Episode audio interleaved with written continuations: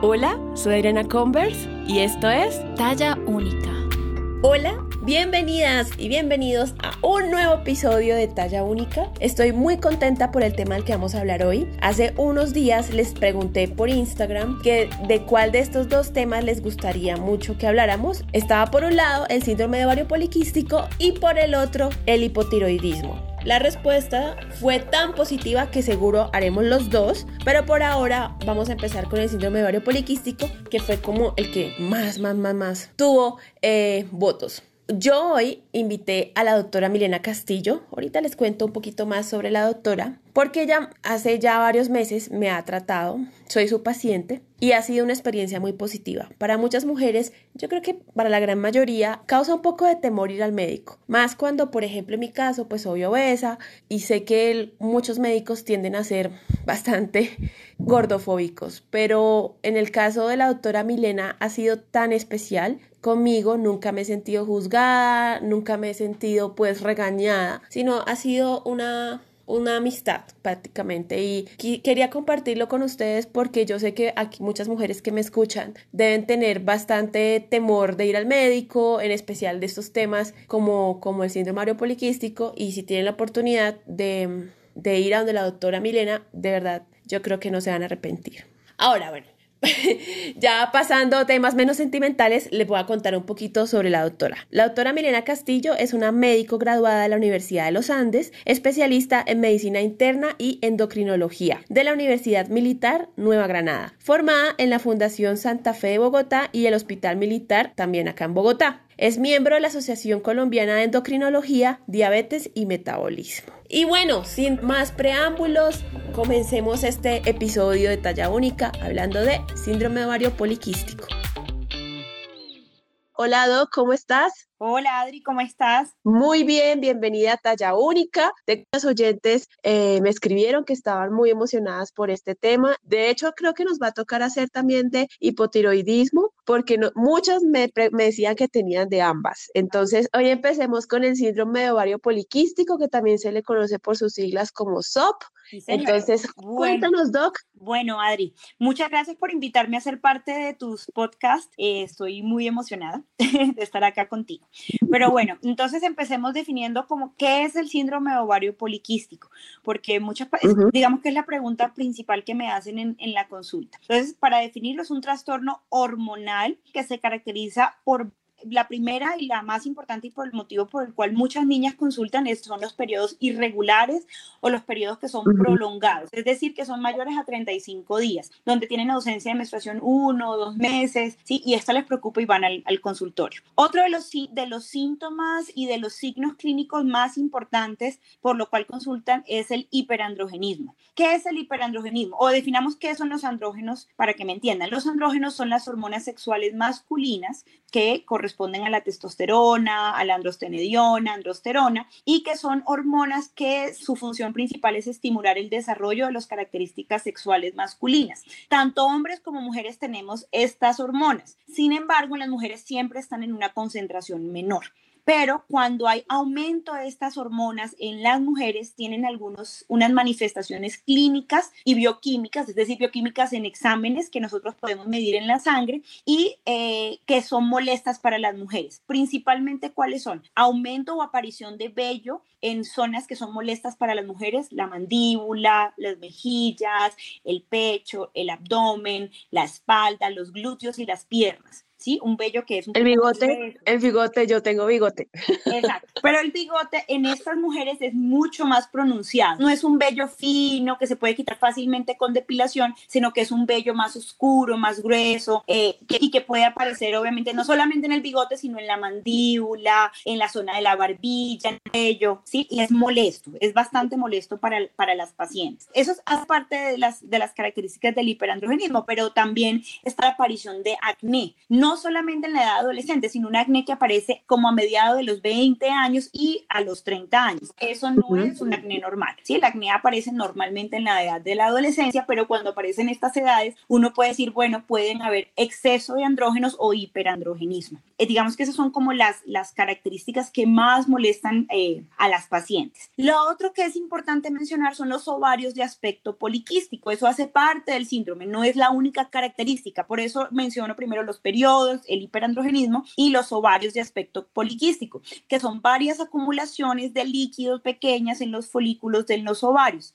y que para nosotros como médicos les definimos unos criterios que se llaman los criterios de Rotterdam, donde hay más de 12 folículos que miden entre 2 y 9 milímetros o cuando el tamaño del ovario es mayor al usual. Para nosotros un ovario mayor que tenga un tamaño mayor es mayor a 10 eh, mililitros. Entonces, es, eso es como para que darles una, una idea algo característico y que digamos que es lo que nos preocupa a nosotros como médicos es que estas pacientes, a pesar de que algunas llegan a tener ciclos menstruales, los ciclos menstruales son anovulatorios, o sea, no hay ovulación o la ovulación no es de una manera regular cada 28 días como te lo enseñan en el colegio o, o cuando estudias fisiología médica, sino que tienen ciclos que tienen ovulación y otros que no tienen o hay mujeres que nunca tienen ovulación. Entonces, una de las consecuencias más importantes de este síndrome es la infertilidad. ¿sí? De hecho, este síndrome es tan importante que afecta al 5% de las mujeres jóvenes en edad reproductiva y es de las enfermedades más comunes de las mujeres que van a una clínica de fertilidad a buscar la razón por la cual no pueden concebir. Doc, y teniendo en cuenta todos estos factores o características que tiene el SOP, ¿hay que tenerlos todos o, por ejemplo, yo no tengo tanto vello, por ejemplo? O sea, quisiera saber, ¿hay que cumplir con todas las características o solamente, o con una o dos, uno ya sabe? Eh, no, bueno, entonces eso es una pregunta muy importante. Digamos que el aumento, digamos, el crecimiento excesivo de vello corporal se llama hirsutismo, ¿sí? Que fue lo que, lo que te expliqué. Entonces, normalmente eso es consistente con un aumento de los niveles de, de andrógenos y normalmente este, este vello se presenta en algunas áreas anatómicas que están, digamos, que son sensibles a, ese, a las hormonas andrógenas, ¿sí? Generalmente también tiene que ver con tu parte genética, ¿sí? Con tu desarrollo genético. Algunas mujeres tienen mayor predisposición a tener más vello corporal que otras, ¿sí? Digamos que, por ejemplo, las mujeres que son de raza blanca, ¿sí? Tienen vello terminal, sobre todo en, el área alrededor de las areolas y en el labio superior, también en la línea alba, que es la línea del abdomen, ¿sí? Mientras que otras mujeres tienen más pronunciado eh, ese hirsutismo en otras áreas del cuerpo, como pueden ser el pecho, el cuello, la parte de atrás de la espalda, tanto la parte baja como la parte alta de la espalda, los glúteos o las piernas. Eso tiene que ver mucho también con la, digamos, con la herencia genética y la raza también, o los factores étnicos. Las personas de raza negra, eh, generalmente las personas latinas tenemos mayor predisposición a tener un poco más de vello que algunas personas que vienen de, de, de otros lugares de, del mundo. O sea que, pues teniendo en cuenta que me dices que hay un tema genético, uno podría decir que uno nace con el SOP o esto se desarrolla hay factores, qué factores lo estimulan a que, a que se pues aparezca? Pues hay varios factores que predisponen. Uno, el genético, digamos, tener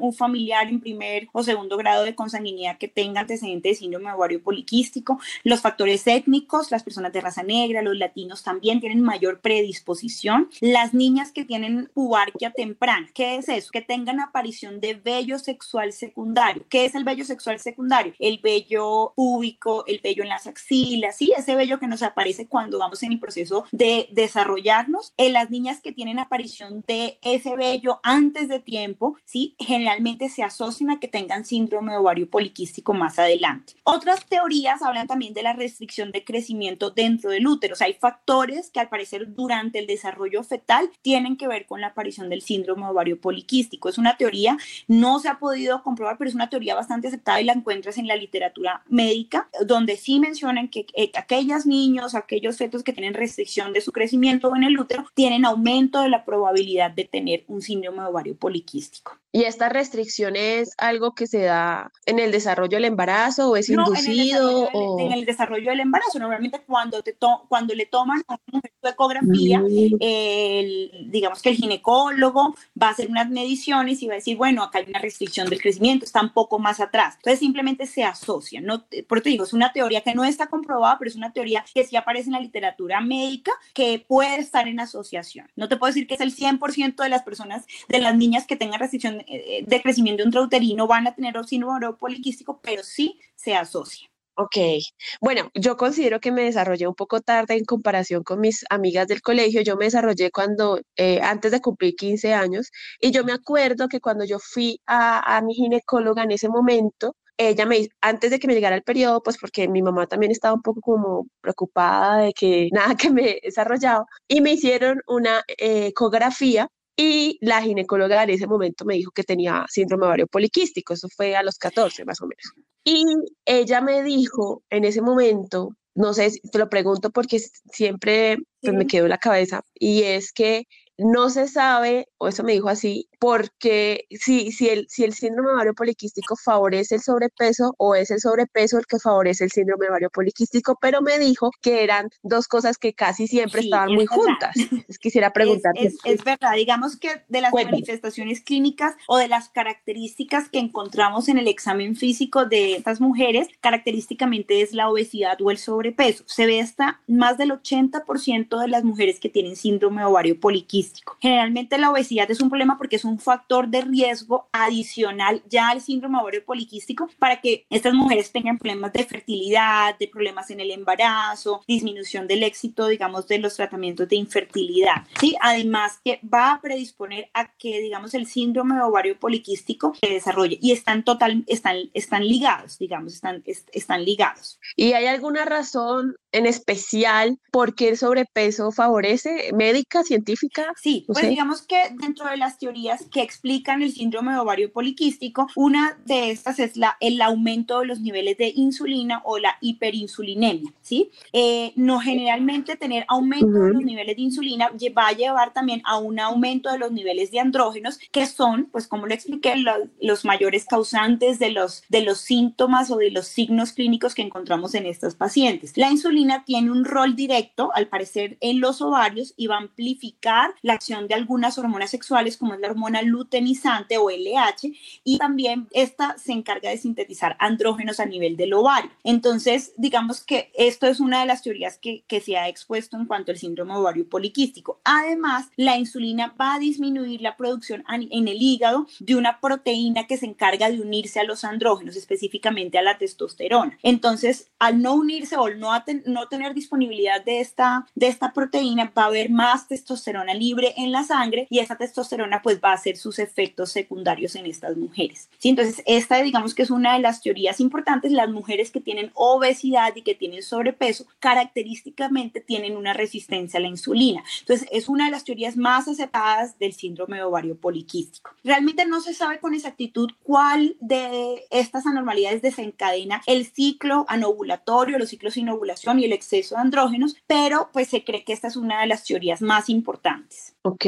Ahora, tú me hablabas de que el 80% de las pacientes, eh, ahí ese promedio, eh, tienen sobrepeso o obesidad. Yo me acuerdo que sí, a mí me dijo la ginecóloga en ese momento que yo tenía que bajar de peso para que eso se regulara. Ahora, ok, e, está muy bien, pero también hay mujeres delgadas que también padecen este síndrome. Entonces yo quisiera saber qué recomendaciones o qué tratamientos tiene el, se, pueden hacer para tratar el, el, Entonces, eh, hay, varias, hay varios temas que tenemos que tratar con el síndrome ovario poliquístico. Generalmente lo primero y lo más importante es el manejo de estilo de vida de estas pacientes. Digamos que la obesidad se asocia con la severidad de los síntomas. Entonces, entre más peso tiene una persona, mayores síntomas relacionados al síndrome ovario poliquístico va a tener. Entonces, lo que te dije es muy importante, digamos que las mujeres con obesidad, pues eh, que con síndrome de ovarios poliquísticos tienen una menor probabilidad de fertilidad, mayor irregularidad de la menstruación, eh, mayor cantidad de vello corporal y facial y además tienen pobres desenlaces en los tratamientos para inducir ovulación. O sea, tienen mayor riesgo de fallar al momento de asistir a una clínica de fertilidad y además tienen mayor riesgo de aborto en los primeros meses del embarazo.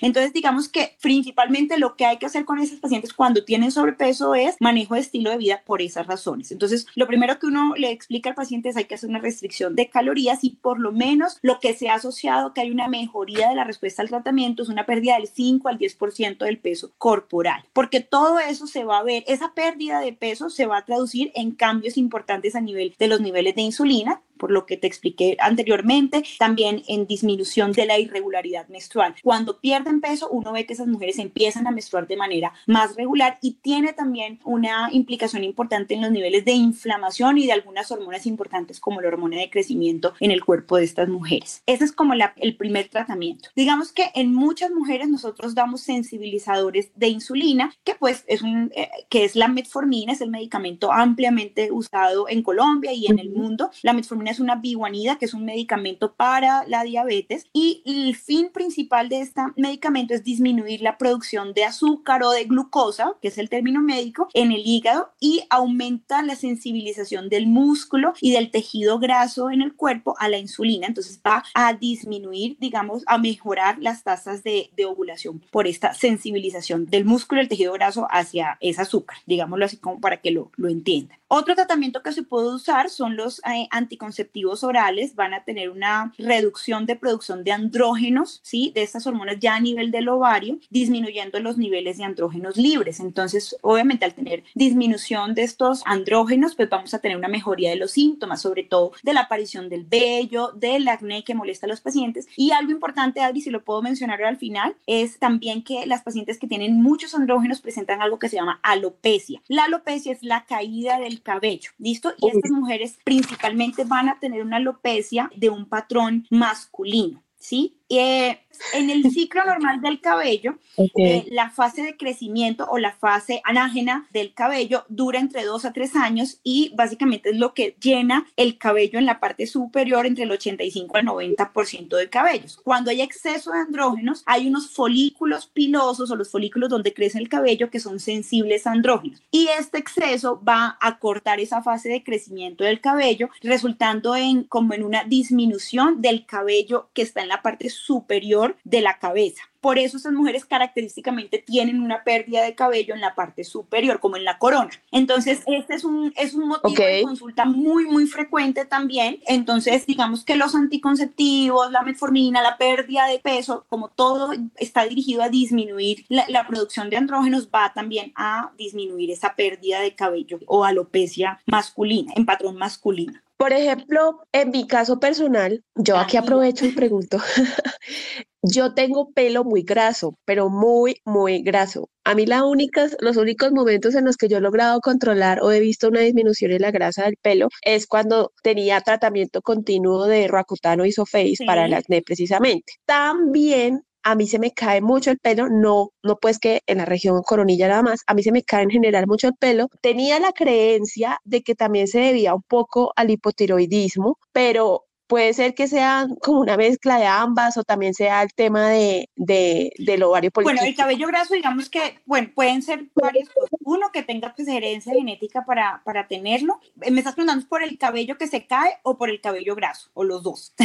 Los dos, aquí es promoción, los dos. Digamos que en cuanto a la caída del cabello, hay, existen factores que te pueden predisponer a que haya una caída anormal del cabello. Una de esas, por ejemplo, puede ser el hipotiroidismo. Característicamente las personas, tanto hombres como mujeres que presentan hipotiroidismo, van a tener un cabello que va a ser más débil, más frágil, más delgado, un poco más seco y que se va a partir y a caer fácilmente. Son como cambios que no solamente suceden en el cabello, sino a nivel de la piel. La piel se vuelve mucho más reseca, como más... Que necesitan más humectación de la piel eh, frecuente. Generalmente esos síntomas deben mejorar cuando administras el medicamento para la tiroides. Para una paciente que no tenga problemas de tiroides hay que mirar otras causas. La anemia puede ser una causa de calidad del cabello, cambios nutricionales, estados, digamos, de, de, estrés, el déficit de vitamina D. Entonces son varias cosas que siempre hay que mirar. Lo ideal es siempre mirar cómo es la, el patrón de caída del cabello, hacer un examen pues de, del cabello y hacer los exámenes correspondientes, visitar un dermatólogo que digamos tenga una especial atención sobre, sobre este tema. Ok,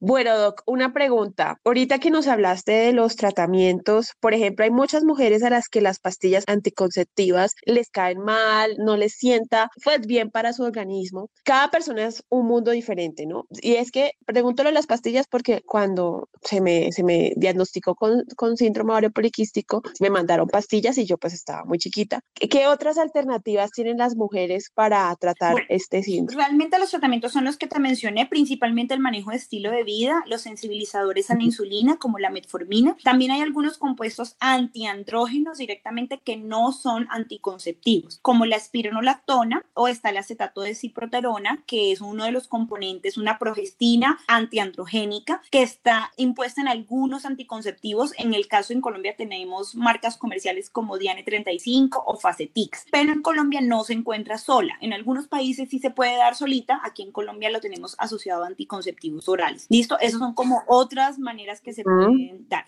Sin embargo, yo siempre les doy como una charla a mis pacientes, no porque me gustan los anticonceptivos orales, sino que me parecen que es una manera muy fácil, asequible a todas las pacientes y que uno ve unos resultados bastante buenos en un periodo corto de exposición. Obviamente hay algunas contraindicaciones para los anticonceptivos orales, las mujeres que tienen un sobrepeso importante, obesidad, que tengan antecedente de trombosis. Uno trata como de, de, evitar la exposición a los anticonceptivos, no por la progestina, sino porque tienen un componente de estrógenos también, para tratar de imitar o ser similar a un periodo menstrual normal. Entonces, en esas mujeres uno trata, tendría que evaluar cada caso individualmente cuál es el riesgo cardiovascular de esa paciente y el riesgo a complicaciones y con eso tomar una decisión. Doc, y el, el síndrome de ovario poliquístico, ¿Quién lo trata? ¿Un endocrinólogo, un ginecólogo? ¿Quién es el profesional ideal para este tema? Es un equipo multidisciplinario. Debe verse por ginecología, debe ser valorado por un endocrinólogo. Hay ginecólogos que también tienen un conocimiento especial en endocrinología, tienen una subespecialización, entonces también pueden ser valorados por este tipo de profesionales. Deben ser valoradas, normalmente yo las mando a nutrición y yo las hago valorar también por medicina del deporte. ¿Por qué? Porque, digamos, queremos hacer un manejo de estilo de vida, debe ser un manejo multidisciplinario donde les enseñemos cómo deben alimentarse estas pacientes, cómo deben hacer su actividad física de una manera segura, sin lesiones, y deben ser seguidas por el endocrinólogo y por su ginecólogo. Ok, tengo otra pregunta. Yo acá recordando, Doc, cuando yo asistía a la ginecóloga, ella una vez me dijo, eh, pues la que me trataba el síndrome poliquístico, ella una vez me dijo que estaba como comprobado, no sé, bueno, puedo que esté acá diciendo mentiras, que entre más hijos se tenían, más posibilidad es de, de arreglarse eh, este problema pasaba. Pues no sé qué tan cierto sea. No es tanto como que después de tantos hijos ya tienes, ya se arregló, sino que el, uno de los principales problemas eh, de, y motivo de consulta por cuales las mujeres van al médico es por la infertilidad y por sus ciclos menstruales sin ovulación. Entonces, uno de los desenlaces más importantes, pues, es, eh, o sea, lo que uno quiere evitar como médico es que estas pacientes no puedan procrear, no puedan concebir, tener sus hijos normalmente. Entonces, no es que haya mejorado, simplemente que estas mujeres ya como que superaron la barrera de la infertilidad. Sin embargo, y es muy importante lo que tú me, me estás preguntando, eh, no es solamente el problema de la infertilidad que tienen estas pacientes. Estas pacientes tienen otros problemas, principalmente metabólicos, que están relacionados solamente con el sobrepeso, pero también otros problemas como aumento del colesterol, aumento de los triglicéridos, disminución del colesterol bueno, aumento de la resistencia a la insulina y que tengan riesgo para diabetes, riesgo para prediabetes, que tengan aumento de las complicaciones durante el embarazo, aumento del riesgo de la diabetes gestacional. Estas pacientes, y algo que nunca nadie pregunta, es las alteraciones psicológicas que pueden tener. Muchas de estas mujeres les preocupan sus cambios físicos, ¿sí? Por lo que te mencionaba, presentan acné, aumento del vello, la infertilidad, el peso, y esto termina afectando la salud mental de estas pacientes. Entonces son niñas que tienen una predisposición importante para tener una pobre autoestima, una mala imagen corporal, presentan ansiedad e incluso en algunos casos pueden presentar depresión. Entonces, digamos que la parte de fertilidad es importante, pero esas pacientes hay que mirarlas de manera global por el aumento del riesgo a otras enfermedades y pues su, eh, digamos, la preocupación por sus cambios físicos. Doc, cuéntame más sobre el tema psicológico porque yo también desde mi experiencia sí siento que toda la vida pues me sentí como rara, como que pucha, ¿por qué tengo que sufrir de esto? Porque a mí eh, es normal sentirse así. Eh, sí, claro, Adri, digamos que el síndrome de ovario poliquístico, como te lo mencioné, lleva muchos cambios físicos. Estas niñas normalmente se sienten diferentes a, a sus amigas, a sus compañeras, ¿sí? Siempre han tenido más acné, han, sido, han tenido más peso que otras niñas, tienen eh, hirsutismo, que es el aumento del vello facial y corporal, ¿sí? Y además de todo eso presentan problemas de infertilidad. Entonces, digamos que son niñas que llegan muy preocupadas al consultorio, algunas incluso lloran o me manifiestan, digamos, como la frustración de que a pesar de muchas medidas que han tomado, de hacer dieta, hacer ejercicio, de ir un médico a otro, no se sienten escuchadas, no sienten que hay una solución o una salida ante este tema. Entonces, es súper importante como médicos, o por lo menos yo lo hago en mi práctica privada, siempre aconsejarlas de cómo, primero explicarles en qué consiste la enfermedad, por qué tienen esos signos clínicos, por qué todos esos cambios en sus exámenes eh, y que tienen una solución. Hay que tener paciencia, no va a ser de un día para otro, pero sí brindarles un apoyo, no solamente médico, sino también de soporte para, pues, para sus síntomas, digamos, psicológicos o de tristeza y de preocupación que, que, que me preguntan. Ok, Doc, ¿y el síndrome ovario poliquístico tiene cura? O sea, o, o, es algo que se maneja pero no se cura como tal. Es difícil hablar de curación porque precisamente hay muchas teorías de por qué sucede, pero no hay ninguna que te diga exactamente qué es lo que está pasando. Se puede manejar de manera adecuada con las medidas que expliqué, el manejo de estilo de vida, pérdida de peso, los medicamentos, ¿sí? Y pues lo ideal es que estas pacientes, en uno, pues que puedan tener sus hijos de manera adecuada y sin riesgo y evitar las complicaciones futuras de las enfermedades que se asocian a nivel metabólico, la diabetes, el aumento de peso, digamos, problemas de colesterol, de triglicéridos, que no tengan hipertensión más adelante, que no tengan complicaciones en el embarazo, preeclampsia, hipertensión, diabetes. Ok, Doc, y mm, yo quisiera saber, ¿hay, ¿es tarde en algún momento? Yo creo que hay muchas mujeres que, que le tienen miedo a este tema y deciden como ignorarlo. ¿Es tarde en algún momento la, de la vida para tratarlo o siempre hay una oportunidad? Siempre hay una oportunidad, O sea, siempre lo importante es que si, si alguna persona tiene sospecha que la tiene, tiene estos cambios físicos, no importa cuándo, lo importante es consultar, ¿sí? Generalmente, por las razones que ya te expuse, consultan un poco más temprano, pues por la parte de infertilidad, los cambios corporales eh, y los aumentos, pues, de las, de las consecuencias metabólicas, pero si tienen algún, algún una sospecha que lo tengan o algo que no las haga sentir bien, pues nunca es tarde para consultar. ¿Hay una relación médica entre el síndrome de ovario poliquístico y el hipotiroidismo? No tanta, pues es decir, lo que pasa es que el hipotiroidismo, en las mujeres que tienen hipotiroidismo, dado que su metabolismo es un poco más lento, por decirlo así, después lo hablamos a más, más profundidad, estas mujeres pueden tener problemas con el peso. Acuérdate que lo que dije, las mujeres que tienen aumento del peso tienen aumento de la resistencia a la insulina y esto puede provocar que se aumente la secreción de los andrógenos y pueden terminar teniendo síndrome ovario poliquístico o exceso de andrógenos. Entonces, digamos que sí hay una relación porque la hormona tiroidea es muy importante a nivel metabólico. Cuando hay déficit de hormona tiroidea, estas, estas personas tienen problemas metabólicos a largo plazo. Entonces, por eso es importante el control del hipotiroidismo de manera adecuada y por el especialista adecuado. Y en estos, en estos tiempos de, de coyuntura en el que estamos de cuarentena, He notado que tú estás ahora haciendo consultas por, la, por Skype, no sé por dónde lo estás haciendo. Cuéntanos para todas las oyentes que quieran que contactarte, que quieran una consulta contigo. De página www.doctoras.dramilenacastillo.com. Sí, ahí hay un link eh, de WhatsApp, me pueden contactar directamente durante el tiempo de cuarentena. Yo misma voy a estar con, eh, contestando las llamadas o los mensajes que me pongan por ahí. Tengo un programa especial para hacer videoconsulta y pues obviamente quien quiera acceder o tenga alguna duda sobre sus eh, problemas metabólicos o problemas hormonales, con mucho gusto voy a estar escuchándolas. Me encanta, Doc. Bueno, una última pregunta que, que quería hacerte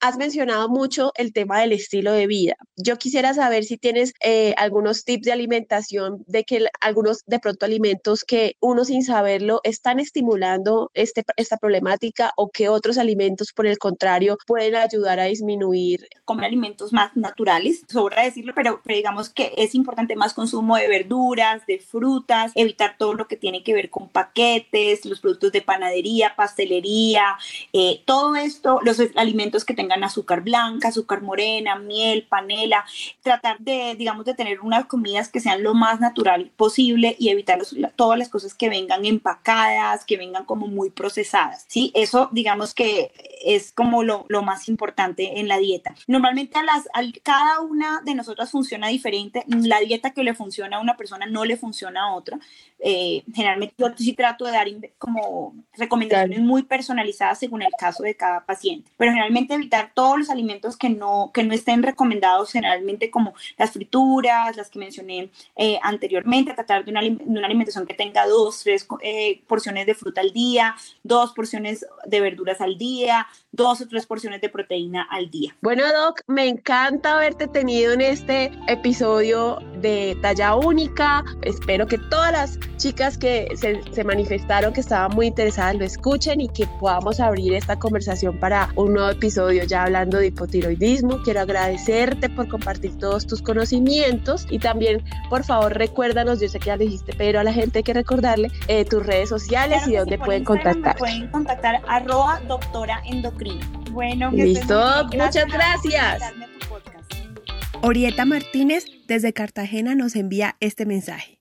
Hola mi Adri, ¿cómo estás? Te mando un abrazo en la distancia. Estoy pegada con estos podcasts escuchándote. Me parecen geniales. Eh, me divierte mucho, en especial este último me pareció muy divertido. Eh, desde que salió el video de Lisa que pusiste en tu cuenta de Instagram, eh, me carcajeaba viéndola y quería invitarla para decirle a toda esa gente que se fuera a su casa y que se tomaran las cosas en serio y, y con respeto. Cuando vi tu TikTok, no, no te imaginas cómo nos cargajeamos Gabriela y yo viéndote y me dieron hasta ganas de crear cuenta en TikTok. Espero hacerlo y te cuento. Quiero mandarte un abrazo, eh, desearte muchos éxitos en este nuevo proyecto. Me encanta. Desde que salió esta idea, eh, te escribí que me encantó inclusive la ilustración, me pareció súper divina. Y, y bueno, eh, me encantan, estoy pegada a escucharte, estoy esperando que ya salga el nuevo y en estos tiempos en que estamos recogiditas en la casa nos viene muy bien y hacer cosas diferentes y escucharte me parece una delicia.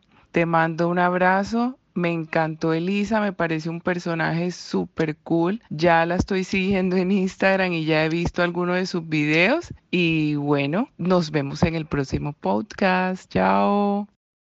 Bueno, esta fue nuestra charla con la doctora Milena Castillo. Espero que les haya gustado, que hayan, mejor dicho, resuelto muchas dudas, que tengan un poco más claro este tema. Y quiero recordarles y hacerle la invitación de que Talla Única también está en Instagram como arroba somos Talla Única. Ustedes me pueden enviar sus mensajes, sus ideas, sus comentarios, ojalá en audio, para subirlos aquí al final de cada episodio.